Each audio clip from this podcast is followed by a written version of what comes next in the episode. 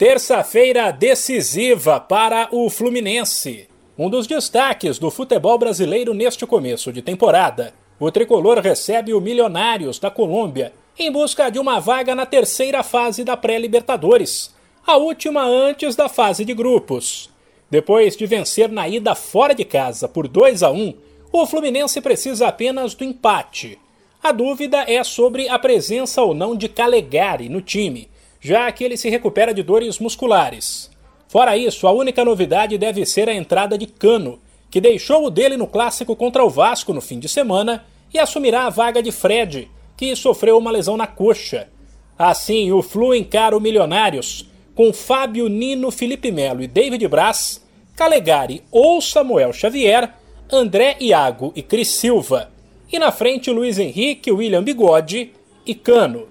Na véspera da partida, Cano mostrou confiança e disse que o time está pronto. O time chega muito bem, eh, o time está com muita confiança, muito motivado para o próximo jogo e sabemos que, que é um jogo muito decisivo eh, e esperemos estar a altura para poder eh, fazer um melhor jogo, poder criar situações de goles, poder, poder jogar com a personalidade que o time joga é, e pouco a pouco ir fazendo os goles. O atacante ainda ignorou a vantagem do empate.